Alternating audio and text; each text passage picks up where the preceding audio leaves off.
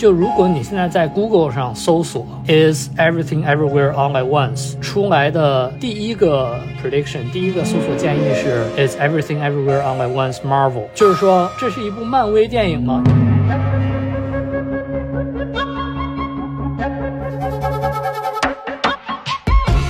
是觉得，在当今的这个时代里面，亚裔、华人和中国人这几个概念的区分度正在越变越高。但是我们的很多时候，大陆的观众啊，却还仍然很傲慢地认为自己应该对于这一类的题材具有绝对的、不容置疑的发言权。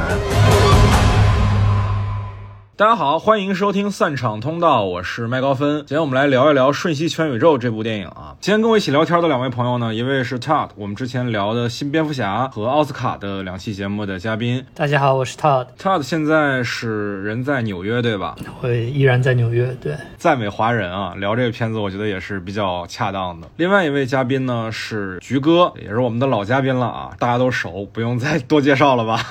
啊哈喽，大家好，我是你菊哥。菊哥之前跟我们一块儿聊过《真心半解》啊，很早很早很早的一期节目，那期节目也是一个华人家庭里的 LGBT 题材电影，是吧？其实这部电影不太算 LGBT 题材啊，但是我觉得是有相似性的，所以还是把菊哥给拉过来了。那我们还是先来给这个电影打个分吧。我给他打了八分，总体而言还是比较符合映前预期的，因为之前这个预告片也在影院里看了几个月，之后去看了还是周四晚上的首映场，现场观众的反应也是我起码是疫情以来吧见过的最热烈的反应之一，可以感觉到观众确实是在这个影院里被这部片子给迷住了，不管是被它的形式，还是到后面被它的内容和主题，都是以一种极为投入的状态在看。我觉得那种状态是就是影院观影最美好的方面之一，你可以和一群人和一个 community 一起去共同体验呃一部电影。你是看了两遍对吧？在电影院里？对，我是小范围公映的首映去看了一遍，扩映之后我又看了一遍 IMAX。哇哦，这还有 IMAX 版？对，最后是为了录节目，昨天又去看了一遍。哇哦，也就是说你看了三遍？哎，哇哦，对，三遍的观众反应都很热烈吗？就直到昨天都是吗？嗯，昨天人很少了，可能没有人多的时候那么热烈，但也能听得出，就是大家还是看的很开心。哎，你有看那个我给你发的资源吗？我跳着看了一点，我觉得翻译的还挺好。OK OK，那待会儿我们再细展开一下这个点啊。嗯，菊哥怎么看呢？哎呀，这个片子就我们两个一块儿看的嘛。对对对，对，然后当时看这个片子，你应该知道，就是我在看前半节的时候，如果不是说朋友们都在我家，我可能已经看不下去了。啊，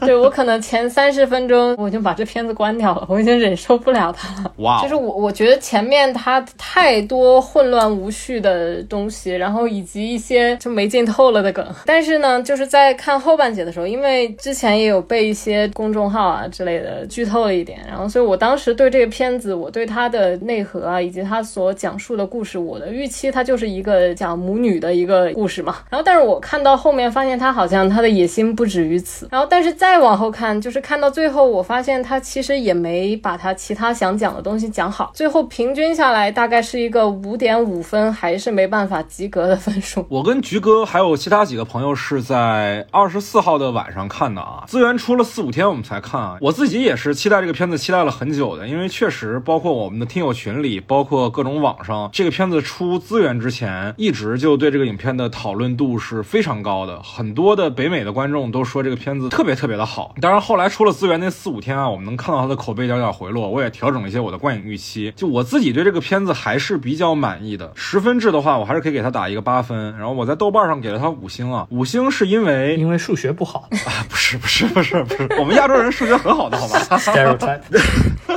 我之前在看很多的非裔美国人的电影，你比如像《黑豹》，包括我跟 Todd 也聊过像《King Richard》这类的片子，我会挺介意里面的少数族裔的 representation 的概念在里面啊。其实我昨天很想给 representation 找一个合适的中文的译名，然后在我们节目里用，但是我目前都还没有想到哈，一种民族特性吧，大概类似于这样一个一个概念，就是在影片中展现的民族特性。呃，我一直觉得这个东西很容易强调影影片的主题，但是我自自己发现啊，我作为一个东亚人，看到这种东亚文化能在影片中，能在一个北美主流的语境里得以呈现的时候，还是会有一些被触动到的部分。这种触动到的部分，我之前在像《花木兰》在像《上汽》这样的影片里都完全没有体会到。在这一点上，我还是挺感性的被打动了，所以我给这个影片额外的多加了一点分数。那打完分了，我们来讨论一下这个影片的最大的特点——技巧之花哨。很多人觉得这个花哨是影响了他们的观影体验的，包括多重宇宙的包装、荤段子的运用，还有一些迷影梗的成分。换个说法，就是它很满。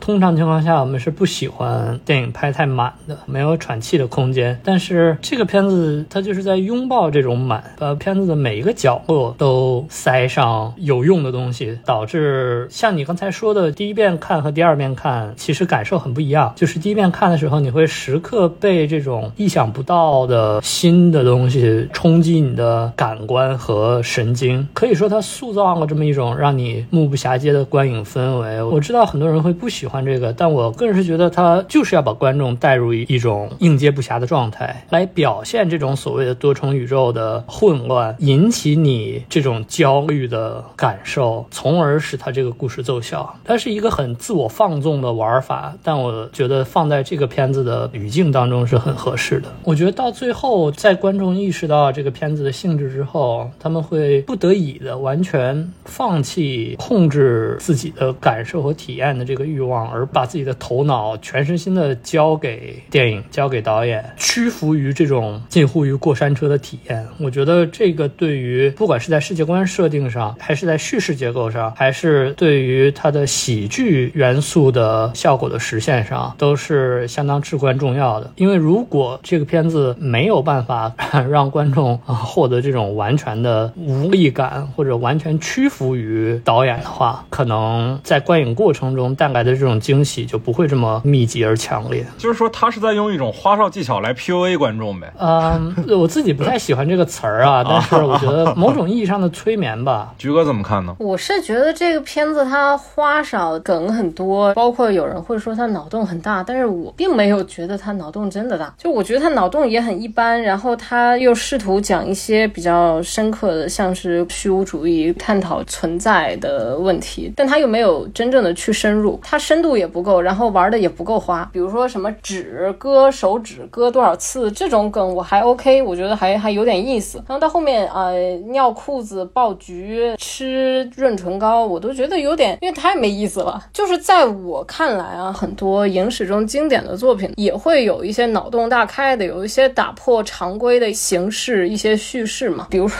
因为我最近一直在看老布，布努埃尔是吧？对对对，布努埃尔，我脑子里面可能首先会想到布努埃尔他的那种超现实，但是他们不会说是纯粹为了打破常规而去打破常规，他们一定有形式之下的意义的。但是我其实觉得它意义也做的不够，但是形式呢也没有让我觉得有有多出彩。我可以再说一句吗？我觉得这个片子把它所谓的笑话塞得满到什么程度？片子高潮部分的时候，那一段快剪就是把杨紫琼在各个宇宙里不同的这个都剪到一起。如果你逐帧看的话，哪怕在那里面都是有一些埋得很深的笑话。你刚刚提到就是你给我发的这个内地字幕组的这个版本啊，我看到它里面在很多地方加了很多注释性的字幕，就是说这个地方是致敬什么片子，这个地方是致敬什么片子。这种译制方法和看原版的这个状态其实是不一样的，因因为你看原版的时候会不只是这个迷影的部分，哪怕是就是普通的笑料，你看原版的时候也会难以避免的错过一两个。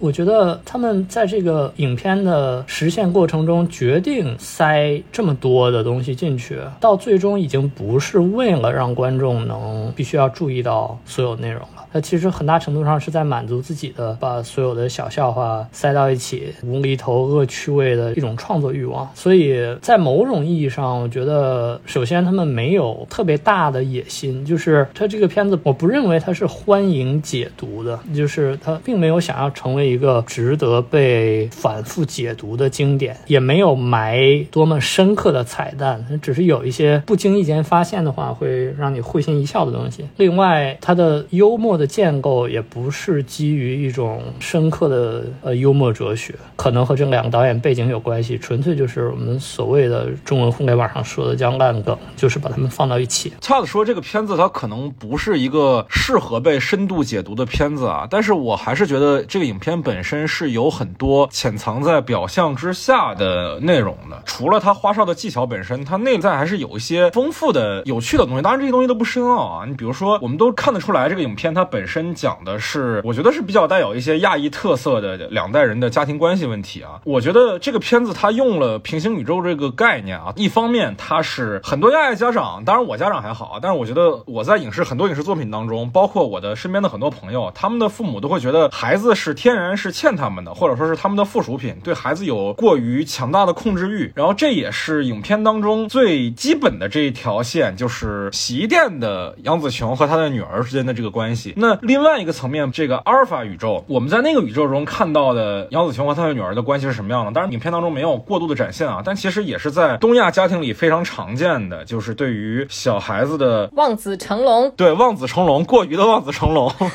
过于的想要所谓激发小孩子的潜能，最后把小孩子逼成一个性格非常扭曲的一个状态，这也是在东亚家庭里比较常见的一种情况。就这些层面，我觉得可能是影片想把所有的更多的、更宽泛的东亚家庭的问题，想要融合在一个故事线里面，所以他选择了这样的一种方式。包括里面这个成为反派的那个女儿 Jobu Tubaki，她最后制造了一个黑洞式的 bagel 嘛，想要把自己去吸进去。那我也是觉得说，某一个故事线里面的这个女儿，她是有非常明确的自杀倾向的，在跟母亲的拉扯当中变得抑郁，最后选择了自杀。而杨紫琼这个母亲在前面一直是 push 非常紧的，在他们俩那场打斗戏，杨紫琼脑门上贴了一个 Google Eyes 那场打斗戏里面，他最终是以一个我接受你是一个什么样，我拥抱你，但这种拥抱这种爱本身它还是一种束缚。而女儿的意思是我不需要你的爱，你能不能就离我远一点？然后当杨紫琼真的说好，我是爱你的，你可以不接受我的爱，但我仍然是爱你的，我可以放开我的手。她哪怕是女儿选择自杀，她都可以去接受的时候，女儿反而感受到了这种爱，最终从那个黑洞当中走了出来。这是我在那条混乱的故事线里面我自己的解读啊，这个东西其实是特别特别打动我的。我们都知道，很多东亚的家长是以爱的名义在施加强控制嘛，但即使是你把控制抛掉，那这种爱本身它也可以成为一种负担。就是在故事里面，杨紫琼去带着女儿跟自己的父亲说：“我的女儿是个同性恋，我接受了，我希望你也能接受。”这个时候，其实女儿是崩溃了的，女儿是跑了的，女儿是不能接受说母亲的态度的转变的。这个其实就是在打斗里面，杨紫琼去拥抱她的那一段的体现。最终，杨紫琼说：“好，你你走吧，没关系，我是爱你的。”女儿反而能够接受了。那这种对于爱的理解，我觉得反而是相比于他这个影片本身花哨的外壳是更打动我的。一般情况下，讲这种两代人关系的影片啊，能讲到说放下控制，接受爱本身就已经很不容易了。那这个影片中所讲的是爱本身其实也是一种负担，能讲到这儿，我觉得是是更难的一件事情。我和你观点相似，不过我们对后面的这一小段的这个剧情的关注点不太一样啊。我的看法是，当女儿告诉他不管怎样的爱都是一种束缚的时候，这个母亲意识到了这点，认可到了这点，决定放手。但如果讲到这儿的话呢，它是和哪怕是最近的这个 Turning Red 青春变形记都是一样的，就是讲这么一个东亚家长最后决定放手，让孩子成长，让孩子做自己的这么一个故事。但最触动我的一点，其实是后面杨紫琼突然反悔了，她觉得为什么我要承认我是一个失败的母亲？我在在用我的爱让我的女儿窒息呢？为什么你作为女儿，你不能理解我的爱呢？你为什么非要纹身气我呢？你为什么明明有免费电话打又不给我打电话呢？其实到最后，它不是对东亚家长的一种批判，它展现的是一种互相的和解。不单是家长对子女的理解，也是子女对家长的理解。因为在前面可以看到，这个女儿对家长的态度，可能和很多东亚子女对家人态度也是相近的，就是一种完全排斥的、不理解的、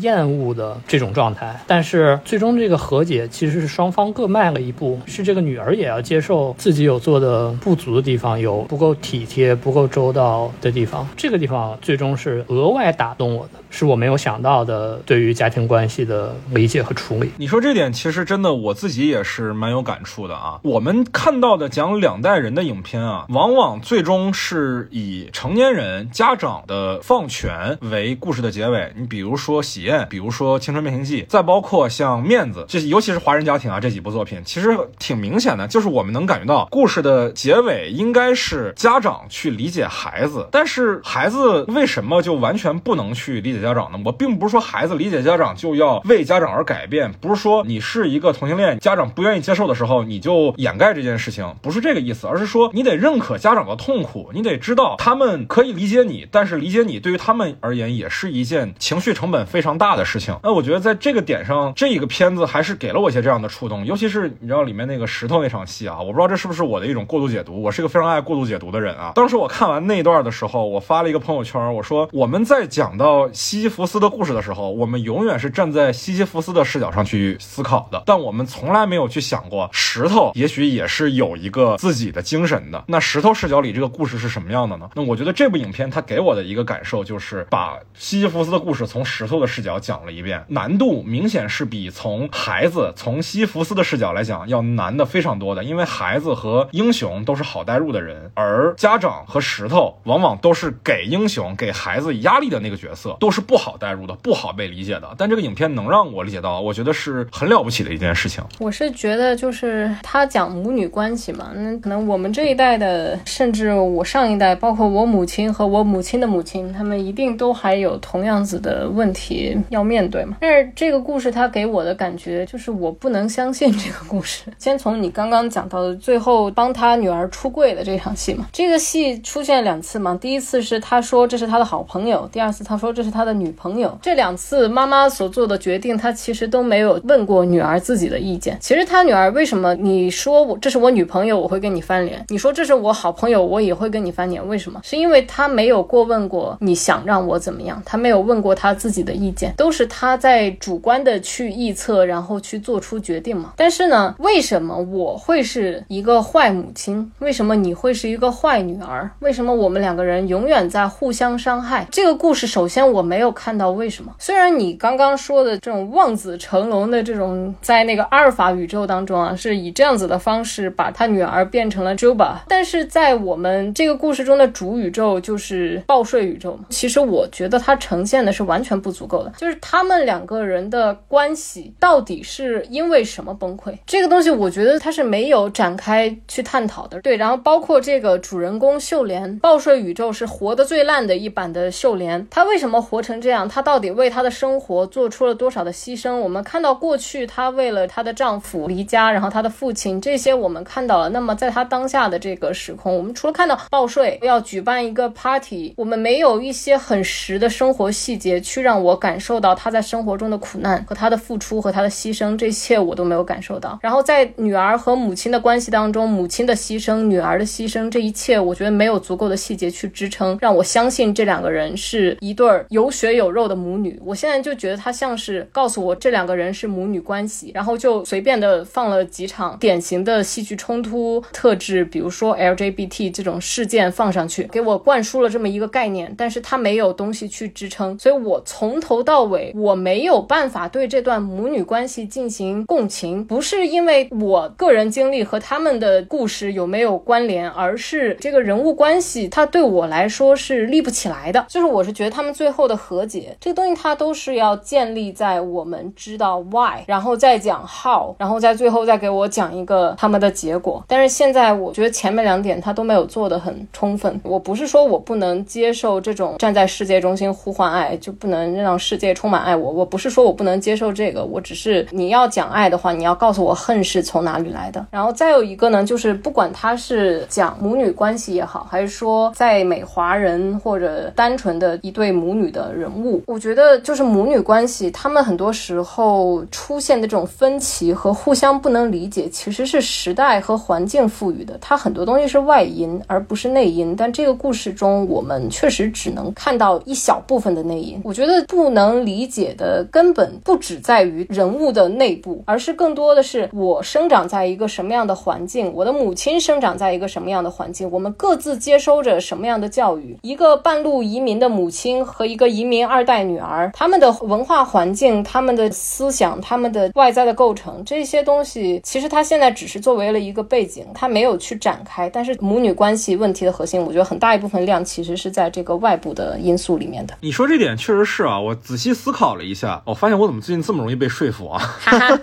我仔细思考了一下，这个影片在前半部分啊，报税的阶段，导演其实把更多的时间和戏剧内容用在了构建秀莲和伟文的人物关系上，但是其实母女关系并没有花什么样的真正的戏去塑造这件事情，他只是摆了一个冲突在台面上。但是秀莲和伟文，你是能感觉到他们之间的很多的互动的冲突的细节的，对吧？对，而且夫妻两个人之间他们的相处模式，他们的生活日常的常态，我们是能看到展示的。但是他跟他女儿的这个部分你就做的太弱了。而刚刚像你说的那个，母亲会把自己生活中一切的原罪归在女儿的身上。其实，在这个故事当中，我觉得更多是归在她丈夫身上，不是在她女儿身上。对她归在的其实是一个家庭的概念嘛，就是我为了我的家庭牺牲了这一切，但是我得到的却是一个非常糟糕的结果。其实我是感觉，他这个片子它为什么是一个多重宇宙的概念？就是每一次她去到另外一个宇宙，看到另外一个结果，其实就是借助其他宇宙中自己的人生对自己生活中不成功的一种回避，然后也是他对于自己的本我、对于自己的个人存在的意义的一种淡化。因为他每一次去到其他的人生，他都能借来其他人生中赋予他的力量，就是每一次获得力量，都是为无能的自己分裂出来了一个有能的可能性，就仿佛是对于本我人生中每一次错误的纠正嘛，就这是一个让本我意义模糊的过程。嗯，我自己理解啊，片中这个阿尔法韦文跟这个报税秀莲说，你是所有的宇宙当中最平庸的秀莲。那我是觉得，首先这个从观众角度来讲，它其实肯定是不对的嘛，对吧？它肯定从所有的可能性当中存在着很多种秀莲更加平庸、更加没劲、更加无聊的人生的可能性。但是为什么阿尔法韦文要说这样的话？其实是我觉得绝大多数的观众，我们自己会有一种感触，就是我们为什么在过着如此庸常的生活？我们如果当初做了另外一个决定，我们的生活会怎么样？可能很多人都会有这种，哎呀，如果我当时那样那样就好了的白日梦。那我觉得这个影片它其实是把这种白日梦给具象化，而且最终告诉你的是，即使你在当下的平庸的人生当中，你也是有一种英雄的自我实现的方式。就你刚刚说这个 Wayman 为什么说 Evelyn 是所有宇宙里最差的一个 Evelyn？我倒不认为他这是在那个说假话，因为设定就是这样的，就是这个宇宙里的 Evelyn 就是最差的 Evelyn，这才能够解释。你看看他到后来就是在国税局大楼里所有人打斗这场戏，他已经不再通过他那个耳机来被告诉需要怎么样来穿越到一个有用的宇宙了呢？而是因为他确实已经在最差的状态了，所以他不管随便做一件什么奇怪的事情，都能把它传送到一个比现在更有用一点的宇宙。不是说 Wayman 在故意这么说来激将他啊，我的意思也不是说 Wayman 在激将他啊，我的意思就是说，作者之所以在故事里说他是最差的，其实是为了唤起观众的某种共情，就是我们有的时候会认为我们已经是最差的自己的版本了，嗯，但其实在这个最差的自己里面，只要你能接受自己，还是可以获得很多很多力量的。当然，这个很鸡汤啊，我承认这个影片是非常非常的鸡汤，但我也认为这样的表达是有价值的呀。他在影片的过程当中，从各个宇宙当中召唤出来不同的自己的能力，是对一种自我价值的消解。就他每次召唤一个秀莲的能力到自己身上，都是对自己平庸的一种认可。而到了最后，他其实是回到了这个报税宇宙，放弃了所有的能力，然后又回归了他的家庭生活。这其实是对自己的价值的重新认可，这也是我比较喜欢的一点。我们其实这一点上认知是类似的嘛，就是我觉得他是在前半节所有面对他无法处理的麻烦的时候，他用的方式是我去借用那些其他的人生来化为己用，让自己成为正确成功的分体，因为他不认为本体的他自我是可以去应付这一些场面的嘛，这是一种逃避。到最后真正解决问题的是在他自己这个报税宇宙当中去去解决的嘛，它是一个回来的过程，只是我不太能接受他回来的理由而已。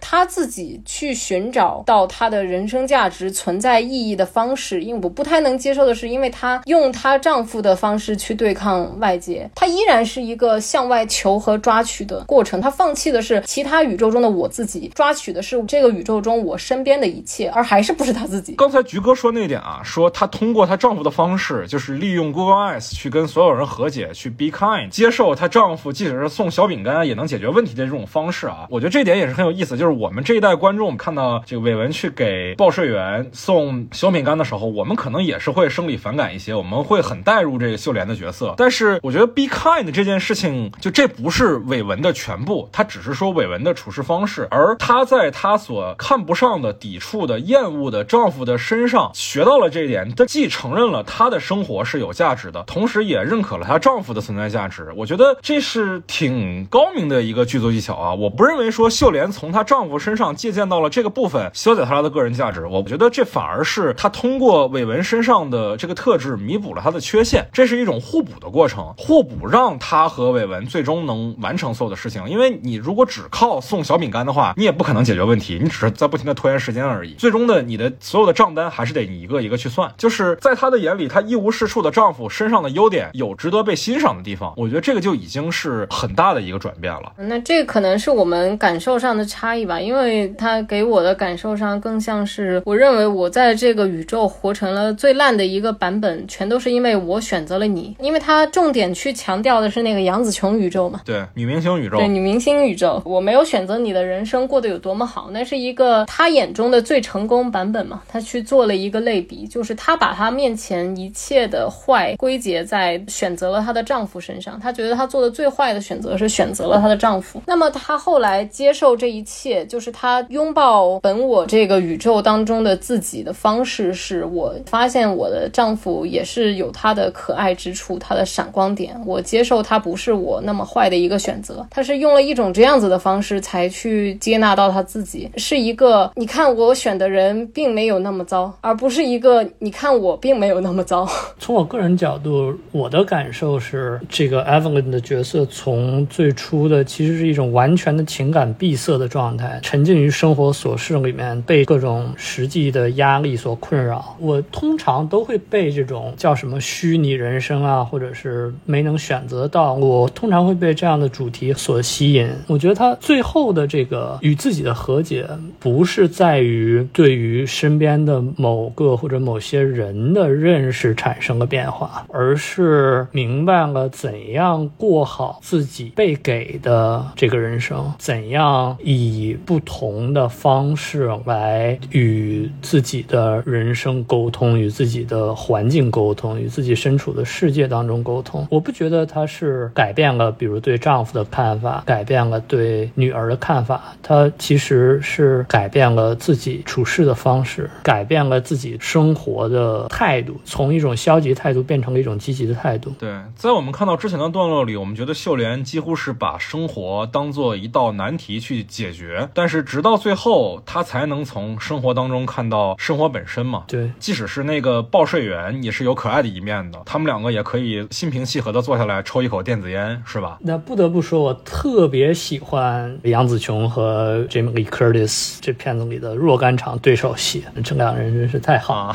你来赞美一下吧，你是不是想赞美关继威来着？呃，还好，是是有一些吧，就是可能聊到这个片子的时候，可能都会谈到啊，关继威片子当中的这个伟文啊，作为怎么说高仿成龙是吧？身上所继承的这种，一方面是香港电影的气质，一方面又是故事里的一个东亚的父亲的形象吧。我还挺好奇的啊，就好像在所有的海外华人的电影当中啊，比如说李安的那父亲三部曲，再比如说面子，再比如说青春变形记，还有这一部，我们能看到的都是慈父严母形象，这好像跟国内的我们通常认知的大家长的严父的形象是不太一致的。因为这又涉及到就是西方视角下对于亚洲男性的叫去性化嘛，也是历史悠久的一种偏见了。就是说，在这个传统的西方视角里，亚洲男性的男性气质是弱的。你要说关继威的表演，我觉得确实没什么问题啊，他实现都很好。但是确实这个角色，我身上是有一些我觉得影片本身有缺陷的地方的。就是杨紫琼的表演非常的好，我觉得这个影片本身是靠杨紫琼和女儿这个演员叫薛伟伦是吧？嗯，女儿的表演也非常的好啊，就是里面这个几场对手戏都看得我非常的受触动。但是呢，我就觉得他们俩一看就是有不管说是普通话还是粤语的基础啊，就是他们念到台词的时候知道轻重节奏在哪儿。但是关继威他本身作为一个越南人啊，他可能也确实参与过不少的华语的项目，但是其实能感觉到他对于中文台词的驾驭能力是存在着一些不足的。就我不知道杨紫琼对于里面的片子当中呢，他自己的台词有没有提出过他的见解、他的意见，但是确实所有的台词，他的台词都说的没有什么问题，都很像是中国人会说的话。但是关继威有几句台词，我觉得是非常的的，一看就是从英文翻译成的中文，它不是一个母语的使用者的状态。比如说《花样年华》宇宙里，他们俩在那个街头两个人对话的时候，有人说我所有做的这些不是出于我的本意，而是都是出于必要和需要。中文母语者怎么会说必要和需要两个词叠着说呢？在中文里，这两个词有那么大的区别吗？这些细节其实是让我挺从戏剧的语境里跳脱出来的。我其实是很相信这个导演，他本身是有很多自己作为一个在北美生活的亚裔的他的个人的感触在里面的。但是片子里确实有一些细节是让我觉得稍微跳了一点点的啊。再比如说，我们能注意到这个伟文姓王嘛，王伟文，然后秀莲叫王秀莲。一开始我以为是他们俩凑巧都姓王，因为确实姓王是一个很大的一个姓嘛。但是后来其实你发现，这个秀莲她本身是姓权，然后她其实是惯了夫姓才改姓王的时候，这点我又有那么一些异样的感觉啊。当然，华人社会也是会有冠夫姓这个传统的。博古开来嘛，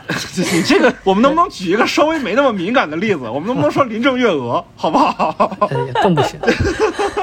那反正意思就是说，华人女性往往在冠夫姓的时候，是把夫姓冠在自己的父姓之前的。当然这是很细的细节了，但我觉得这种细节是华人社会的常见的一个习惯的呀。那他反而在这种细节上出了问题。我是很相信这个创作者是有自己生活在里面的，但这种细节上出的问题是真的很把我从戏剧的语境里推出来的。呃，我倒不觉得，首先他不姓权啊，姓关，是一个越南姓，是翻译有问题，而且在北美的语境下，结婚可以改姓嘛？不单是中国人，很多西方人结婚之后也会改姓。希拉里嘛，希拉里克林顿是吧？对，这不算是一个特别有文化特征的东西。对，但是东方式的冠夫姓跟西方式的冠夫姓是有细节上的区别的，但这样的细节上的区别在影片当中被忽略了。我我想问一句，就是他这个片子里面开头所呈现出那种中英越混杂的交流方式，在移民华人身上，这是这是真的常见的吗？应该是蛮常见的吧，尤其是马来西亚华人身上，应该是还蛮多的。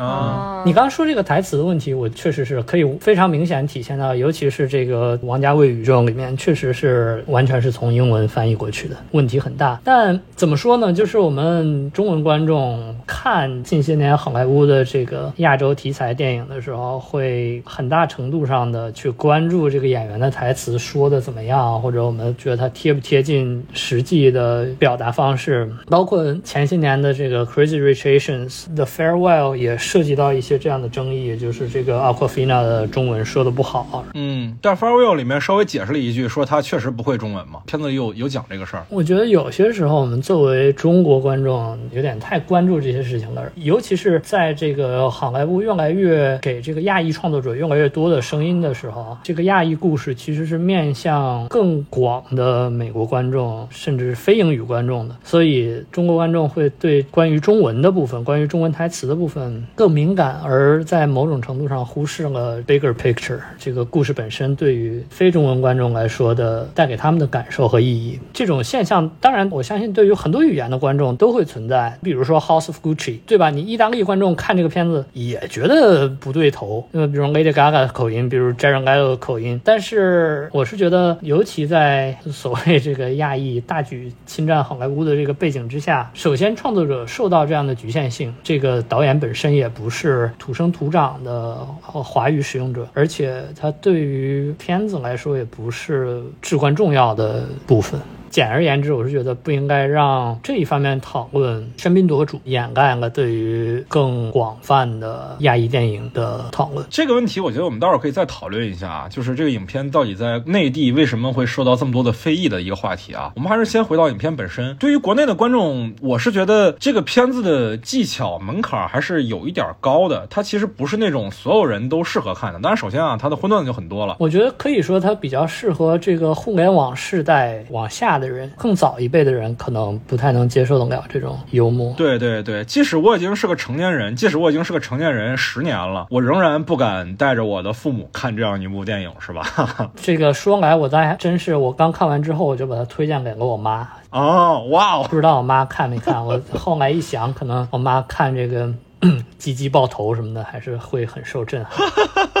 所以你觉得观影门槛在哪儿？一方面是本身它的荤段子太多了啊，就有些亚文化的东西。对，呃，另外一方面是我觉得国内观众对于这种形式比较花哨的影片的接受度相对来讲还是没有那么高。我觉得这个影片的形式上来讲，它并没有比像汤浅证明的《心灵游戏》或者说是金敏的《红辣椒》要更加的花哨。但是在国内，确实这个影片遭遇的非议比较多啊。我觉得很大一部分的原因是金敏和汤浅证明那个时代啊，互联网还没有这么发达，就是还没有这么多人第一时间看到那些片子，以至于大家看到这个片子的时候，那些片子已经是公认的不可被质疑的神作了啊，所以大家都会抱着一个那样的心情去看。那《世纪全宇宙》它是一个网络已经非常发达的电影，所有人都能对这个片子说两句的时候，那其实这个形式是很难被所有人接受的，它太过的花里胡哨了。但是我是觉得这样的花里胡哨，其实在整个世界电影史上已经完全不算是新鲜的了。即使是刨掉动画片，在真人电影这个门类里，埃德加·赖特之前做过一个电影叫《歪小子斯科特对抗全世界》，也就是这种风格的，而且它是一个一零年的片子，它已经是十多年前的一个作品了。我觉得形式的丰富度上，它也没有比《瞬息全宇宙》要逊色多少，它只是没有那么多荤段子而已。其实我仔细一想啊，你像《李献计历险记》，包括李阳后来做的《坏未来》，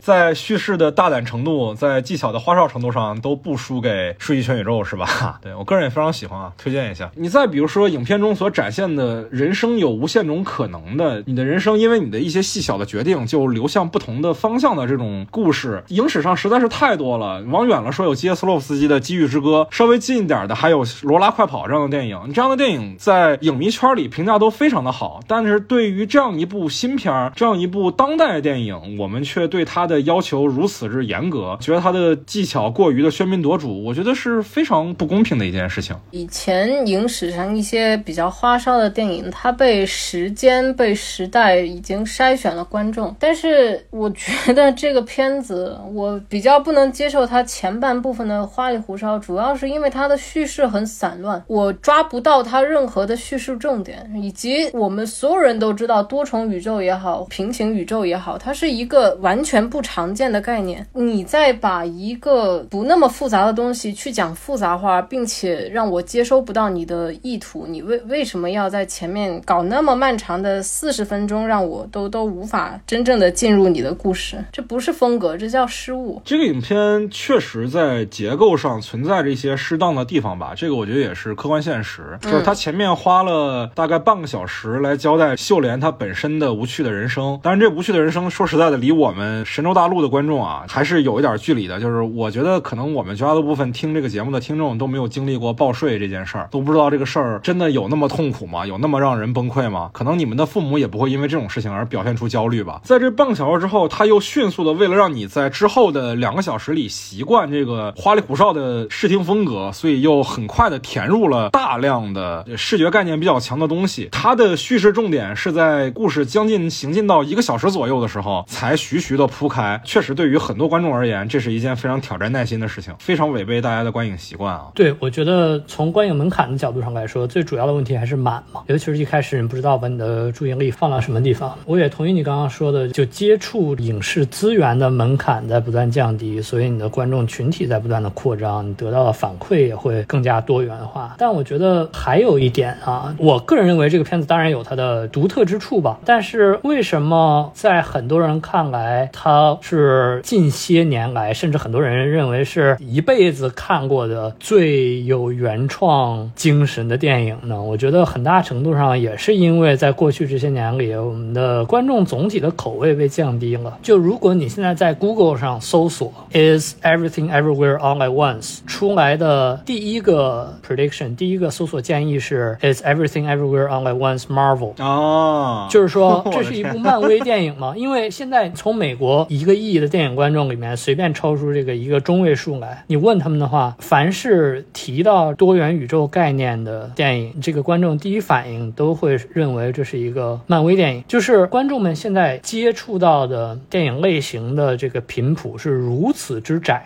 导致哪怕是这样的，在很多影迷看来并不算是新鲜的东西，都会成为所谓的新经典。但是其实对于我而言，这个影片这些都不算是最大的一个问题吧。但是我自己在这个影片当中，它最影响我观影体验的其实是它的片长，将近两个半半小时的一个片长，这个我觉得对于一个技巧非常丰富的电影来讲，实在是太长了。就我们刚才有提到的，不管是红辣椒也好，还是歪小子斯科特也好，还是心灵游戏也好，这些片子都在两个小时以内，而《瞬息全宇宙》几乎是比他们都长了半个小时。这个过程对于我而言，确实是有一些太累了。对于我而言，这种玩想象力的电影啊，很多时候就是需要短促的力量来把你推到那种情绪的氛围上。尤其就这种片子，你会发现很多的时候是短片的效果是最好的。无论是我非常喜欢的《李献基历险记》和《坏未来》，还是说《Rick and Morty》，它每集只有半个小时不到，往往是这种短的体量是最适合你去玩很多极致的想象力的东西。那你花两个多小时，而且你甚至是你发现这个影片到中后段，它的想象力还在升级的时候，这个过程真的实在是我再也调不动不起来我的肾上腺素了，真的，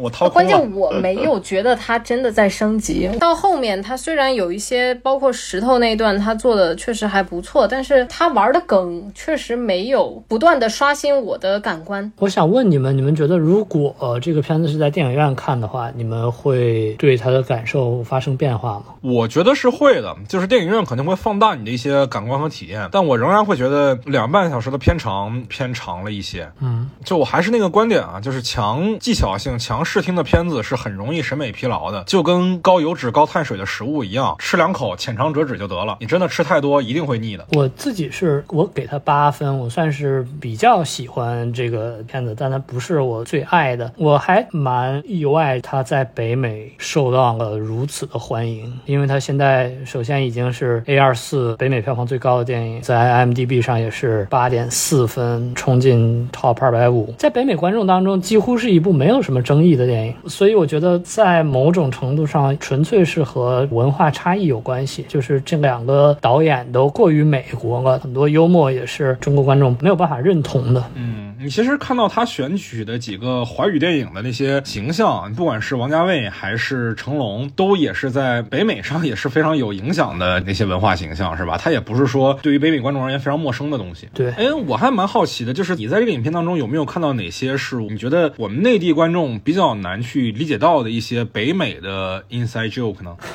我觉得首先这个菊哥说到这个报税的事情啊，确实是中美人民完全不同的生活体验吧。报税这个每年到这个时候确实非常挠头。更重要的是，它这个不是在报税，它是被查税 audit。报税之后会随机选取一些来检查你这个报的税有没有问题，这是一个非常非常繁重的一项工作，不管是时间上还是精力上，甚至有些时候你可能要请律师来帮你应付这些事情，都是噩梦般的经历。所以，首先报税这件事情，美国人是可以感同身受的。关于报税这件事情，它是一个当下这个时时代的特质，还是说它是一个持续了很久的一件事情？很多年来都是这样，而且这个税表这么多年来只是越来越复杂，没有越来越简单。所以美国人民报税通常是没有手动报税的，都是要借助一些报税软件，然后你会收到很多张不同的税表，然后你把这些数字往那个报税软件里，有一步一步的指引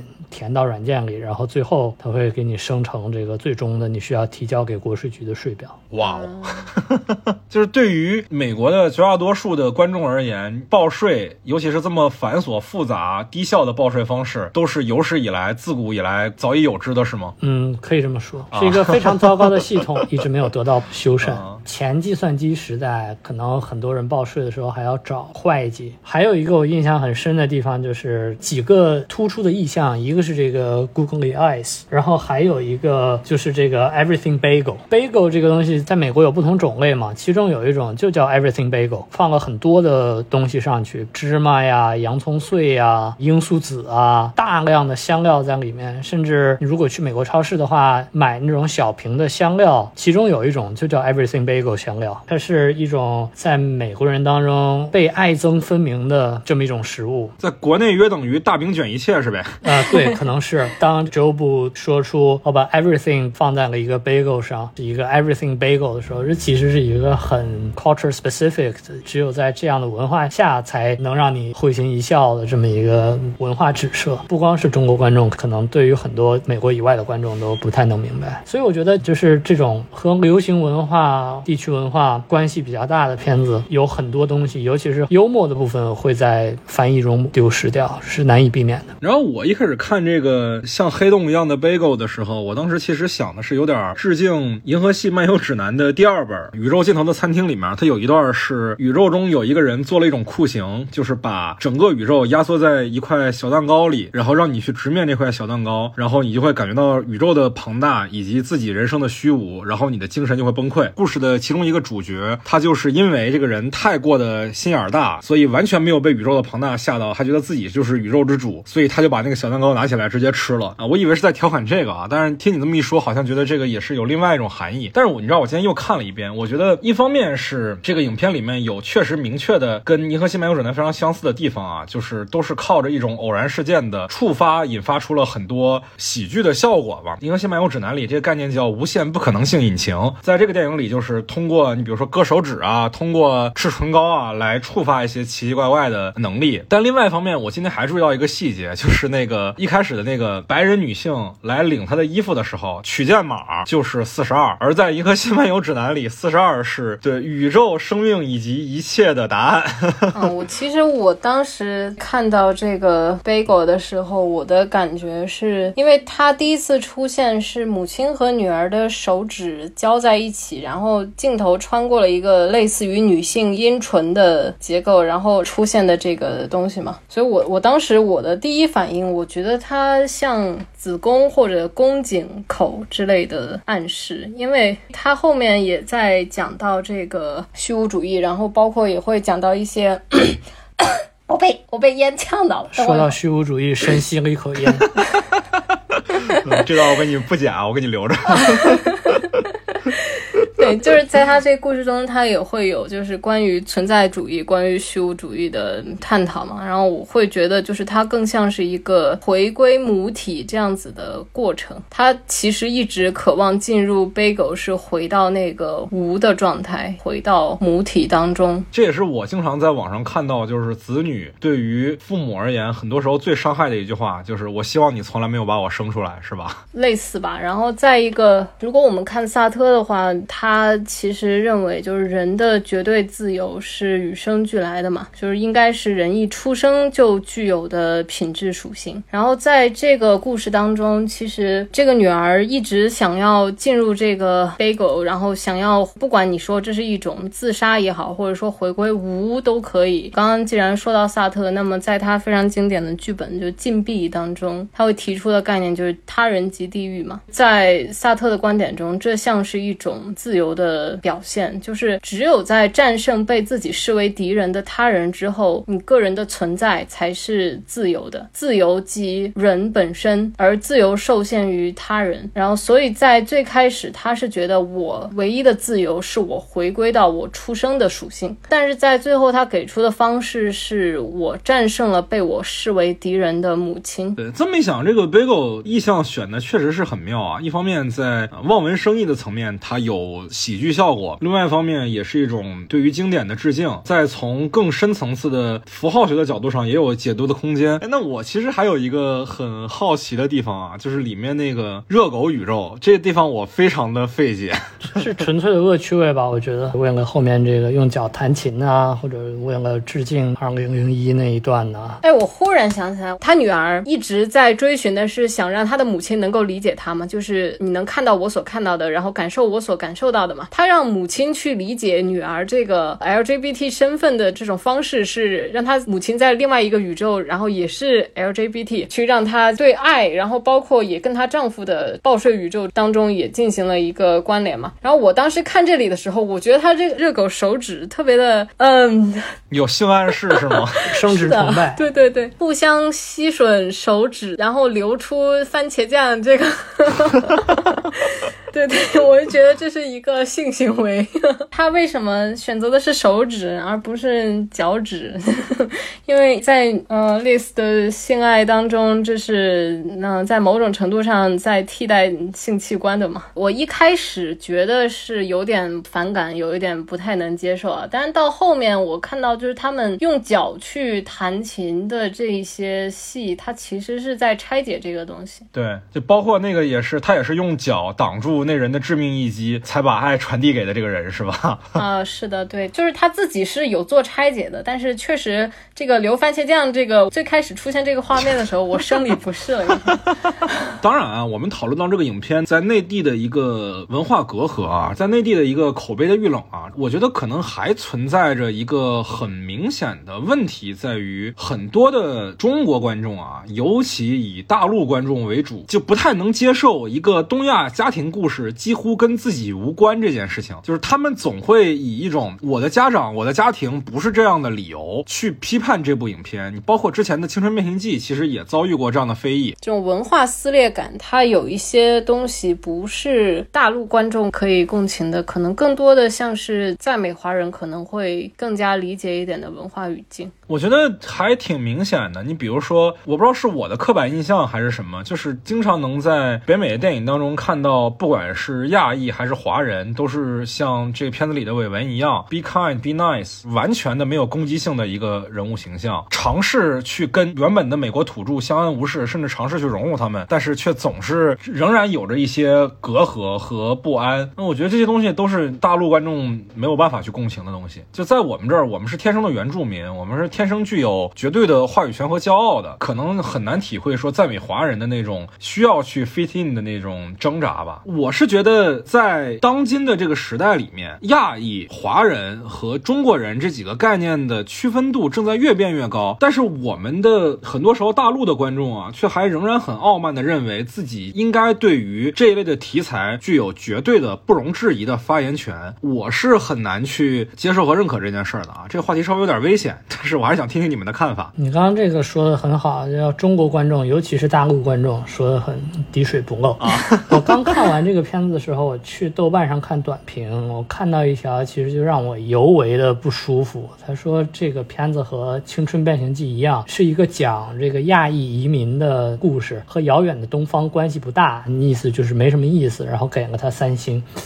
我记得你当时看到这个短评之后，你爆粗口了是吧？对，我觉得近年来由于这个国际电影市场的原因，我们也看到好莱坞是逐渐在和中国脱钩的，不单是在市场上脱钩，创作的理念上也在脱钩。就是说，我们之前所熟悉的，你比如第一个能想到就是这个《钢铁侠三》的中国特工版啊，有一位现在也就不能提了的这个明星，是吧？这样的面向纯粹的中国观众的东西已经越来越少。相反，好莱坞广义上的好莱坞，不单是大制片厂，也包括像小的艺术电影或者独立电影的制作者，越来越发现讲更广义上的亚裔，主要是亚裔美国移民的电影非常受欢迎，而且且不但在这个 representation 的层面上，对于一个纯粹的中国故事，你比如说《长城》更有意义。呃，同时它也是在亚裔的框架之下来讲更普世的故事，让这些故事能被更多的观众看到。所以我觉得《Everything Everywhere》是这个大趋势的代表之一，也包括之前的《Turning Red》，都是在讲和本土观众更接近的亚裔移民的故事。所以我同意你说的，就是中国观众已经不再在对好莱坞所讲的亚裔故事有最终的解释权了。对，我觉得这是一件很好的事情啊。最近这些年，其实发生过很多次这种文化与大陆脱钩的事件啊。首先是禁韩令导致的韩国电影、韩国影视蓬勃生长，是吧？又拿金棕榈，又拿奥斯卡，鱿鱼游戏也是爆火。台湾电影跟我们脱钩之后，人家也一路坦途，是不是？人家也能拍出像《阳光普照》啊、《大佛普拉斯》啊这样非常出色的电影。我觉得台湾电影在跟大陆脱钩之前的很多年，已经都没有这种生命力了。然后现在呢，恭喜啊，好莱坞终于明白了，就是我们这群人神州大陆的观众是不值得讨好的，他们也终于想开了。对我觉得这个美国电影也将迎来一次很蓬勃的生长。我觉得还有更大的一个趋势，就是因为近些年在某种程度上是受到这个左翼身份政治的影响，好莱坞对于所谓 representation 的要求更高了。往前推十年，你可能说找一个韩国人来在好莱坞电影里演一个中国身份的配角，完全没有问题的。但是现在好莱坞对于这方面的要求越来越苛刻，把少数族裔不再当成一个纯粹的皮肤颜色的符号来看待，而是来真正的讲述一个又一个关于这些族裔本身的身份、关于他们的文化的故事。那么现在的亚裔故事和华人故事都已经产生了相当明确的分野，而且因为我们开始真正的去关注这些族群的文化，所以这些片子能真正在 representation 层面上做出和以前不一样的东西，来真正把这些族群的面貌展现给广义上的美国观众，而内地观众所熟悉的中国内地的中国文化，在很大程度上由于我们的文化上的脱钩，已经没有办法在好莱坞被展现给观众。这不单是某一部影片的问题，我觉得它不是说好莱坞不愿去讨好中国观众，而是说我们现在已经没有合适的文化交流的途径，把我们的文化面貌展现给外国观众。我们不会有像《寄生虫》这样的作品输出海外了。这今天找两位来聊啊，其实还有一个话题啊，但我也不太确定说这个话题能引起多大的讨论。其实这部影片它有两个很大的元素背景嘛，一个是华人背景，另外一个就是他的女儿的这个 LGBT 背景。然后两位也同样都在这两个群体里面的。那你们在这部影片当中有获得什么这方面的共鸣或者共情吗？嗯，这个 LGBT 的家庭问题是各有各的头疼。我首先不认为 LGBT 在这个片子里起到一个特别大的作用，像是呃 a f g a n 生活中所有问题的一小部分的感觉。我换句话讲，就是在你和你家庭的接触当中，有过类似的矛盾纷争，或者说是和解的过程吗？嗯，是有的，也有激烈的冲突，也有。其实你说在这个 gay 这个问题上，这对母女最后和解了吗？我觉得是达成了一种妥协吧，达成了一种很微妙的妥协。包括他妈最后还是告诉这个 Becky 说：“你得把